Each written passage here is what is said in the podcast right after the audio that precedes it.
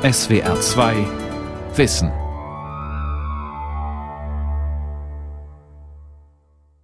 Mit der SWR 2 Aula und dem Thema Selbstgesteuertes Lernen ein fragwürdiges Konzept am Mikrofon Ralf Kaspari. Spätestens seit dem schlechten Abschneiden Deutschlands bei den PISA-Tests ist der Ruf nach pädagogischer Erneuerung zu hören. Wir brauchen neue, bessere Lehr- und Lernformen. Ein Konzept, das in diesem Rahmen immer wieder genannt wird, das ist das selbstgesteuerte Lernen. Schüler sollen am besten Manager ihrer selbst werden. Sie sollen ihren Lernprozess gestalten, ihren Lernfortschritt dokumentieren, ihre Defizite erkennen. Der Lehrer ist dann nur noch ein Coach. Und was bringt das alles? Antworten gibt die Erziehungswissenschaftlerin Professor Nicole Vidal von der PH Freiburg. Selbstständiges Lernen, was kann man sich darunter vorstellen? Werfen wir einen Blick in die Schule. Ein Donnerstagvormittag an einer Grundschule. Die Klassen 3 und 4 werden dort jahrgangsübergreifend unterrichtet. Heute steht im Sachunterricht das Thema Brücken auf dem Plan. Die Kinder sollen in den nächsten 90 Minuten selbstständig an Stationen lernen, die ihnen zu Beginn der Stunde vorgestellt werden. Stationen, das sind verschiedene Orte, an denen Materialien bereitliegen, mit denen sich die Kinder Informationen selbst erschließen können. Es gibt eine Station, an der sie die Namen berühmter Brücken basierend auf Kurzporträts entsprechenden Fotos zuordnen sollen. Die dazugehörigen Namen und Städte müssen Sie ausschneiden und in der richtigen Reihenfolge auf ein Arbeitsblatt kleben. An einer anderen Station können Sie selbst Brücken aus verschiedenen Materialien bauen und sollen anschließend überlegen, was sie stabil macht. Im Nebenraum läuft ein Videoclip, zu dem es ein Quiz gibt. Und an der vierten Station liegt ein kurzer Text aus, der bereits hervorgehobene Schlüsselbegriffe zum Ausfüllen eines Lückentextes enthält. Die Lehrkraft greift möglichst wenig ein. Die Kinder sollen sich und ihren Lernprozess selbst organisieren. Dazu gehört auch, dass sie ihre Ergebnisse selbstständig überprüfen. Die richtigen Lösungen zu allen Stationen hängen umgedreht an der Tafel und die Kinder können zwischendurch dort nachschauen. Auf einem Laufzettel sollen sie ankreuzen, welche Stationen sie besucht und welche Aufgaben sie dort bearbeitet haben.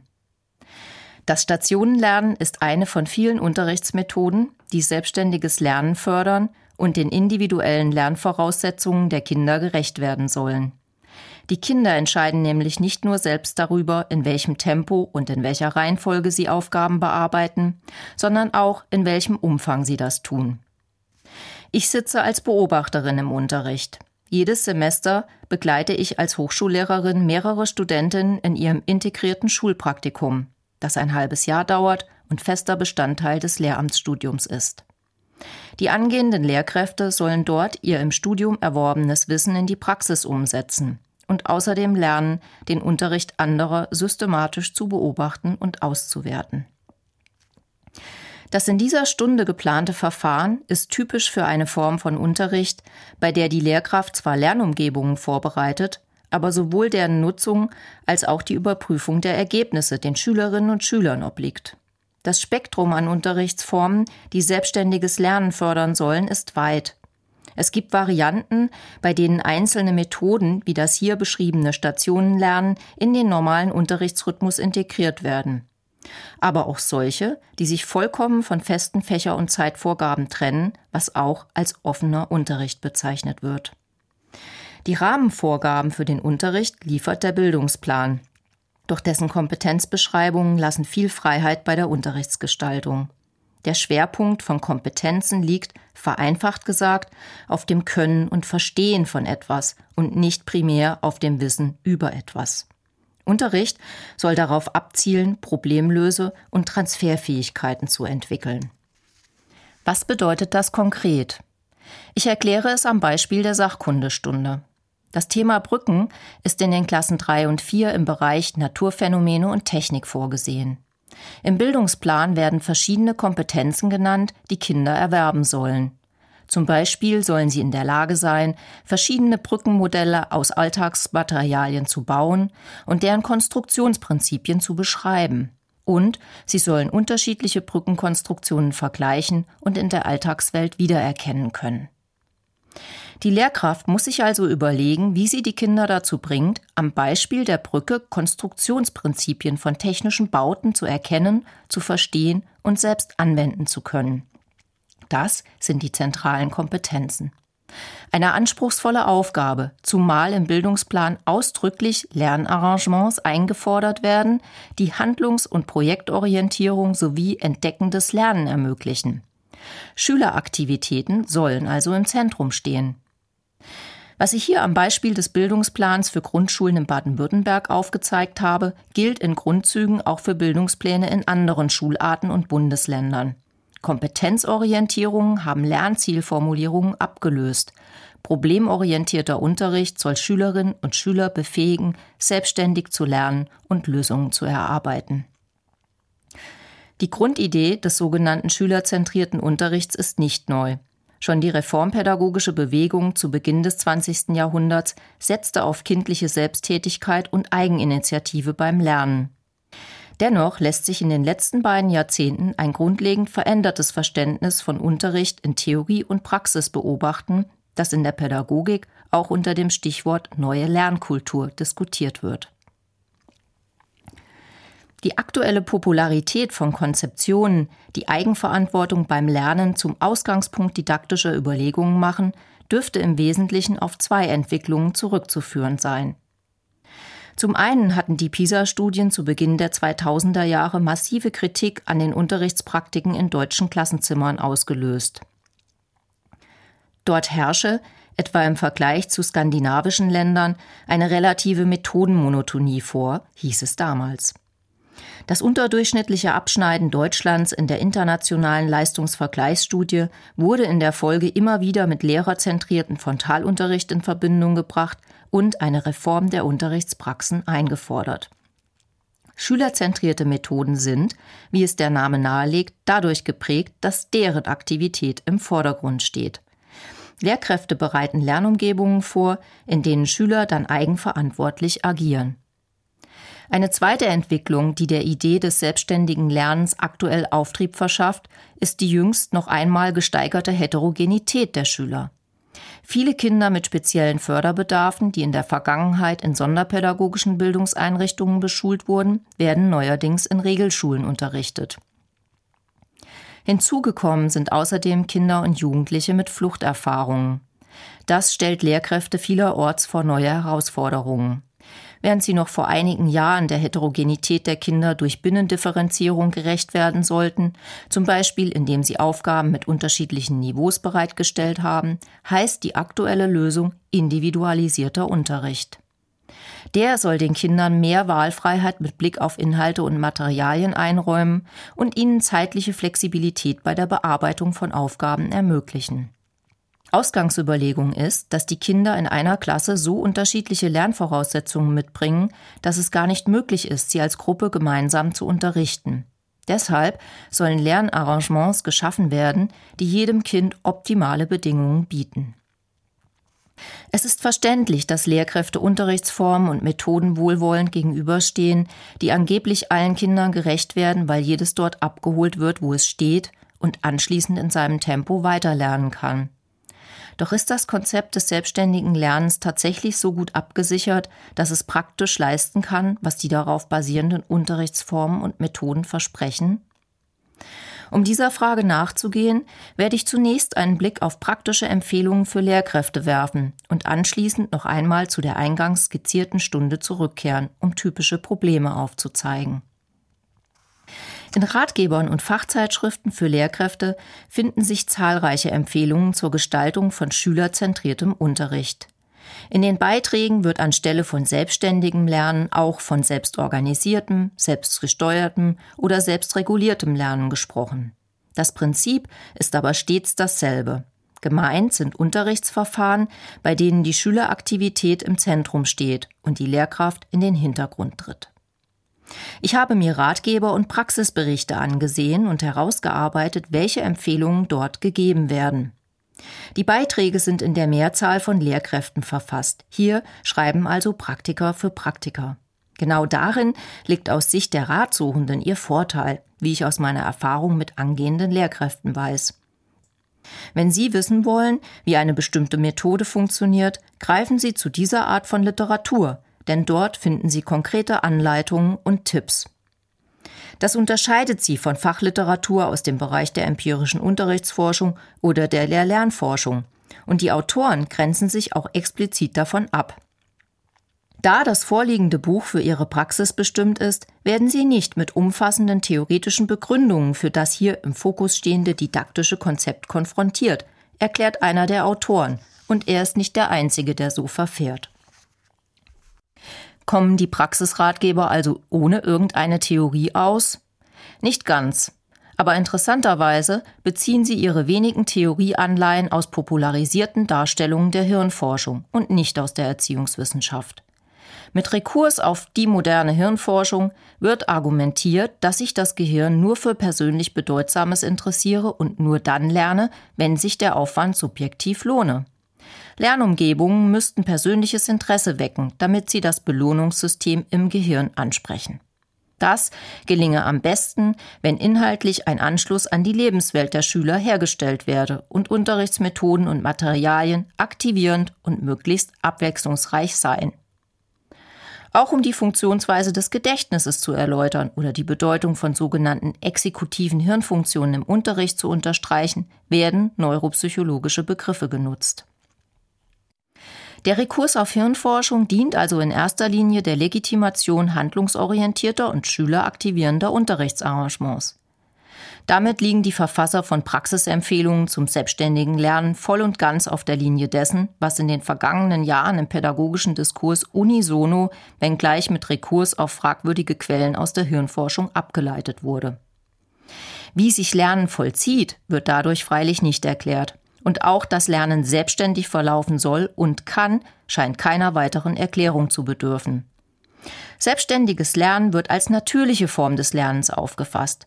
Schließlich vollziehe es sich in der frühen Kindheit ganz ohne einen Lehrer, der es anleitet, und da funktioniere es hervorragend. Oberflächlich gesehen mag das Argument plausibel wirken, denn durch die Naturalisierung des Lernens, so und nicht anders lernt das Gehirn, erübrigen sich Fragen nach der empirischen Fundierung des Konzepts. Lernen vollzieht sich gewissermaßen als anthropologische Konstante von selbst, Jetzt geht es nur noch darum, es auch im institutionellen Rahmen der Schule wahrscheinlich zu machen. Genau das steht im Zentrum der konkreten Empfehlungen. Ich richte nun also den Blick von der wenig erhellenden Theorie auf die Praxis. Was sind die Gestaltungsprinzipien eines Unterrichts, der selbstständiges Lernen ermöglichen soll? Zunächst fällt auf, dass der Schwerpunkt in den Praxisempfehlungen auf der Darstellung von Methoden liegt, die losgelöst von Fächern und konkreten Inhalten erörtert werden. Grundidee dabei ist, dass man sich mittels methodischer Kompetenzen jeden Inhalt erschließen kann. Einer der Autoren erklärt, der Aufbau von Methodenbewusstsein und Methodenbeherrschung ist die Voraussetzung dafür, dass Schüler fachübergreifende Kompetenzen im arbeitsmethodischen, kommunikativen und kooperativen Bereich entwickeln. Allerdings variieren die Vorstellungen darüber, was eigentlich genau eine Methode ist. Häufig sind damit Arbeitstechniken gemeint, zum Beispiel zur Entnahme und Verarbeitung von Informationen aus einem Text. In vielen Beiträgen werden hingegen einzelne Unterrichtsmethoden vorgestellt, die unterschiedliche Arbeitsformen ermöglichen. Dazu gehören das bereits erwähnte Stationenlernen oder beispielsweise Gruppenverfahren. Und schließlich werden Formen des selbstorganisierten Unterrichts beschrieben, die von der Arbeit mit Wochenplänen oder in Projekten bis hin zum vollständig geöffneten Unterrichtssetting reichen. Die Methoden, die selbstständiges Lernen in der Schule ermöglichen sollen, unterscheiden sich also in ihrer Reichweite und Radikalität. Beziehen sie sich auf das Arbeiten in einzelnen Stunden oder auf die gesamte Unterrichtsorganisation? Gibt es irgendwelche Themen oder Zeitvorgaben oder ist alles offen? Aber trotz dieser Unterschiede gibt es in allen Empfehlungen zwei Leitprinzipien. Das erste lautet Eigenverantwortung in Bezug auf die gesetzten Lernziele. Das zweite heißt Selbstevaluation und meint die eigene Beurteilung der Leistung. Um den innovativen Charakter dieser Prinzipien zu betonen, werden sie mit einem sogenannten traditionellen Verständnis kontrastiert. Die Eigenverantwortung beim Lernen wird dem lehrergeleiteten Frontalunterricht gegenübergestellt, die Selbstevaluation der Fremdevaluation durch die Lehrkraft. Wie soll das praktisch umgesetzt werden? Die Verantwortung für die Ziele und die zeitliche Organisation des Lernens wird in manchen Konzeptionen vollständig, in anderen teilweise an die Schülerinnen und Schüler übertragen. Wie weit diese Übertragung geht, hat nicht primär etwas mit dem Alter der Kinder zu tun, sondern hängt vom jeweiligen Konzept ab. So berichtet etwa der Leiter einer privaten Grundschule, dass es an seiner Schule weder traditionellen Unterricht noch Wochenpläne oder Werkstätten gäbe. Stattdessen gäbe es Werkzeuge und Materialien, mit denen die Kinder selbstständig arbeiten können. Und das würden sie auch die meiste Zeit problemlos tun. Ein anderer Ratgeber, der sich an Lehrkräfte in der Sekundarstufe richtet, empfiehlt, dass die Lehrkraft die Lernumgebung zwar vorbereitet, indem sie Materialien bereitstellt, dann jedoch die Schüler allein arbeiten lässt. Der Autor erklärt, Während ihre Schüler abwechselnd individuell und kooperativ arbeiten, ist ihre normale Unterrichtstätigkeit nicht notwendig. Sie haben plötzlich Zeit. Auf Hilfeersuche soll die Lehrkraft nicht eingehen. Zunächst helfe der Partner, dann die Gruppe und nur wenn nichts davon funktioniere, weil die Schüler in ihrer Entwicklung des selbstständigen Lernens noch nicht weit genug fortgeschritten seien, müsse man einschreiten. Der Lehrer ist lediglich der letzte Ausweg. So steht es dort geschrieben. Streng genommen lehren Lehrer also nicht mehr, sie führen nicht mehr durch das Unterrichtsgeschehen, machen möglichst wenige Vorgaben und greifen nicht von sich aus ein. Dementsprechend wird deren Rolle neu beschrieben, und zwar als Lernberater, Lerncoach, Moderator, Beobachter oder wahlweise Ansprechpartner. Wenn in den Empfehlungen über Lernziele gesprochen wird, sind damit primär methodische und soziale Kompetenzen gemeint. Informationsbeschaffung, Aufarbeitung und Präsentation sind wichtige Fähigkeiten, die Schüler kooperativ entwickeln sollen. Dazu nutzen sie Materialien und setzen sich mit unterschiedlichen Arbeitstechniken auseinander. Anders formuliert, der Weg, hier mehr die Anwendung von Methoden als die Auseinandersetzung mit Inhalten, ist das Ziel. Das erklärt auch, weshalb das zweite Prinzip, die Selbstevaluation in den Praxisempfehlungen so wichtig ist. Die permanente Dokumentation, Überprüfung und Reflexion des eigenen Tuns mit Hilfe von Arbeitsplänen, Kompetenzrastern, Feedbackbögen oder Portfolios soll nachvollziehbar machen, was im Zuge des selbstständigen Lernens eigentlich geschieht. Woran und womit wurde konkret gearbeitet? Was ist das Ergebnis? Für den Grundschulbereich wird empfohlen, die richtigen Lösungen nach Möglichkeit in das Material einzubauen, sodass die Kinder selbst nachsehen können, ob sie eine Aufgabe richtig gelöst oder die passende Antwort gegeben haben. Parallel dazu wird mit Kompetenzrastern und Feedbackbögen gearbeitet, mit denen die Kinder einschätzen sollen, was sie und ihre Mitschüler bereits wie gut können und woran sie noch arbeiten müssen. Die permanente Selbstreflexion wird zum festen Bestandteil schulischen Alltags. In höheren Klassen sollen Portfolios eine langfristige Dokumentation und Auswertung des eigenen Lern- und Entwicklungsprozesses gewährleisten. Dass solche Systeme ihre Tücken haben, ist einigen Autorinnen und Autoren klar, denn schließlich kommt die Schule am Ende um eine Leistungsrückmeldung in Form von Noten nicht herum. Deshalb setzen sie darauf, dass die Schüler im Laufe der Zeit durch Eigenevaluation und Peer-to-Peer-Rückmeldungen zu einer realistischen Einschätzung ihrer Leistungen gelangen, die idealerweise dem Lehrerurteil nahekommt. Es gibt aber auch andere Varianten, die nicht das Ergebnis, sondern den Arbeitsprozess selbst zum Ausgangspunkt der Bewertung machen. In einem Praxisbuch wird ein Punktesystem vorgestellt, bei dem nicht die Produkte eines Lernprozesses bewertet werden, sondern der Prozess selbst. Ausschlaggebend sei, so der Autor, ob Schülerinnen und Schüler bereit waren, eine Funktion innerhalb des kooperativen Lernens zu übernehmen, ferner, ob sie zuverlässig für andere waren. Das bedeutet aber am Ende nichts anderes, als dass diejenigen, die nicht nach den Vorgaben gearbeitet haben, ein leeres Punktekonto haben, das dann in eine schlechte Note umgerechnet wird. Bewertet wird also nach wie vor, ob sie gute Schülerinnen oder Schüler waren, bloß dass diese Bewertung nun davon abhängt, ob sie sich sozial konform verhalten haben. Zusammenfassend kann man sagen, dass die Praxisliteratur zum selbstständigen Lernen mit möglichst wenig Theorie auskommen und stattdessen viel praktische Orientierung bieten möchte. Selbstständiges Lernen wird als natürliche Form des Lernens gesetzt, theoretisch oder empirisch gestützt wird die Annahme nicht überzeugend.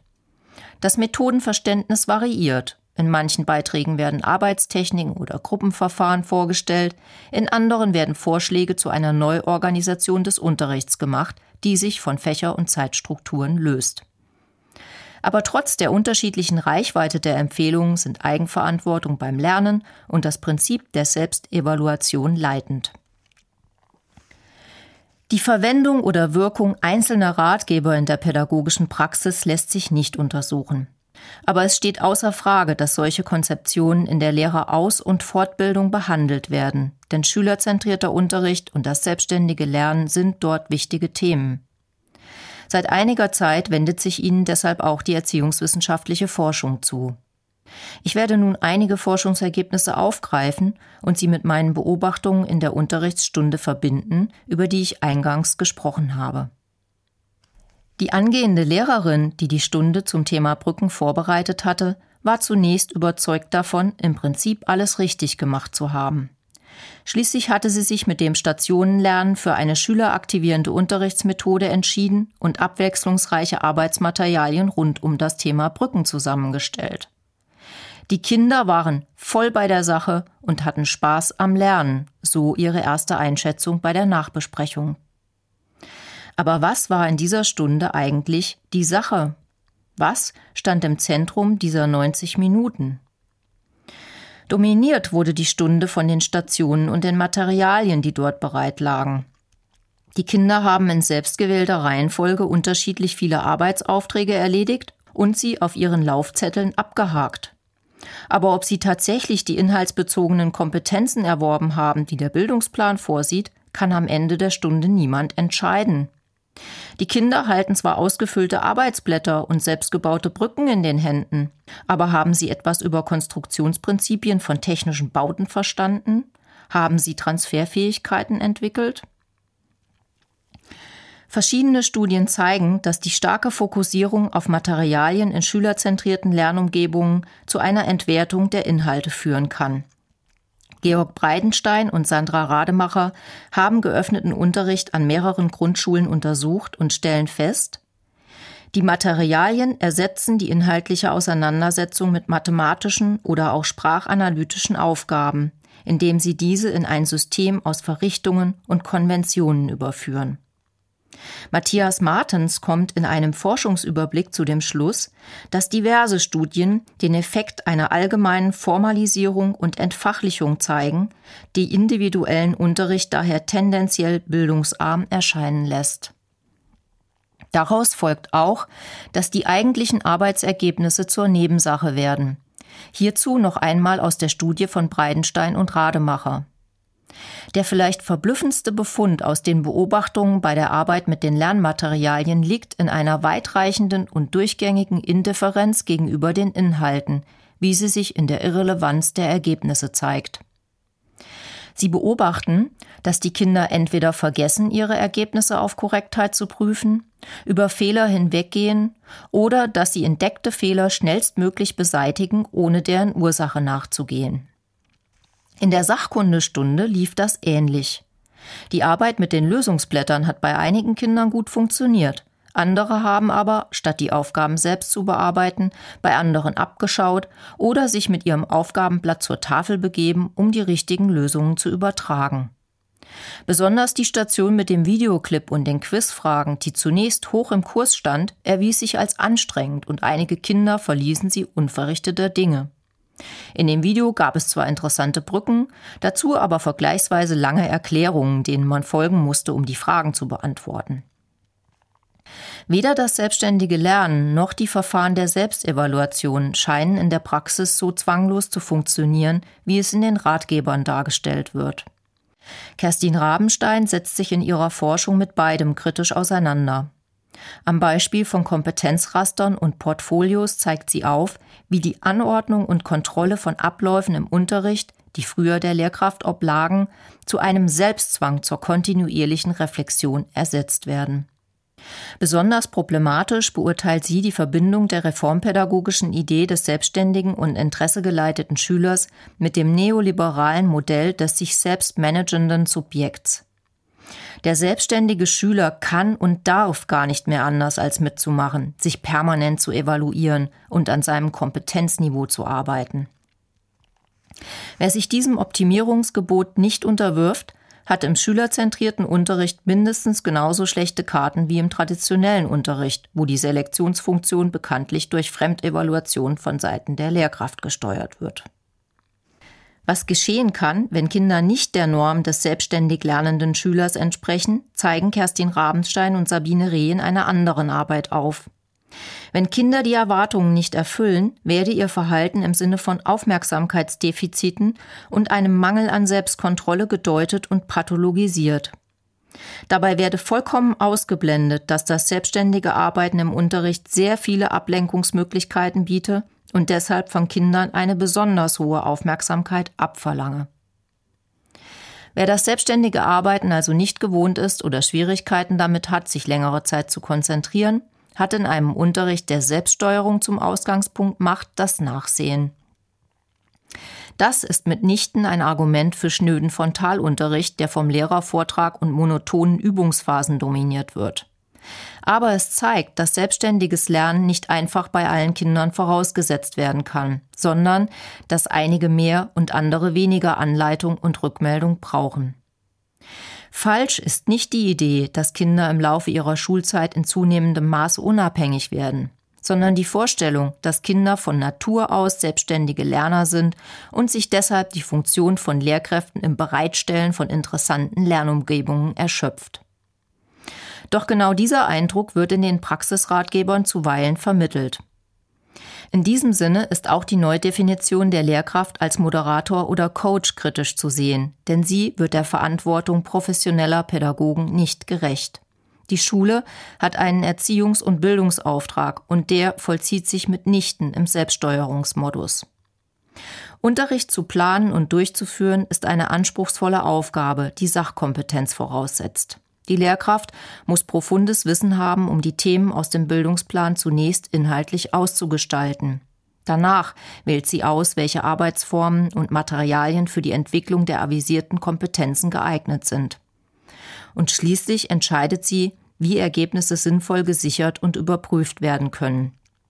Auf diese Weise läuft sie nicht Gefahr, Lernen mit Beschäftigtsein und Kompetenzerwerb mit dem Ausfüllen von Lückentexten zu verwechseln. Das war die SWR2 Aula heute mit dem Thema Selbstgesteuertes Lernen, ein fragwürdiges Konzept. Ein Vortrag von und mit Professor Nicole Vidal von der PH Freiburg. Sie können diese und alle anderen Sendungen wie immer nachhören und nachlesen. Infos dazu finden Sie auf unserer Homepage www.swr2.de-aula.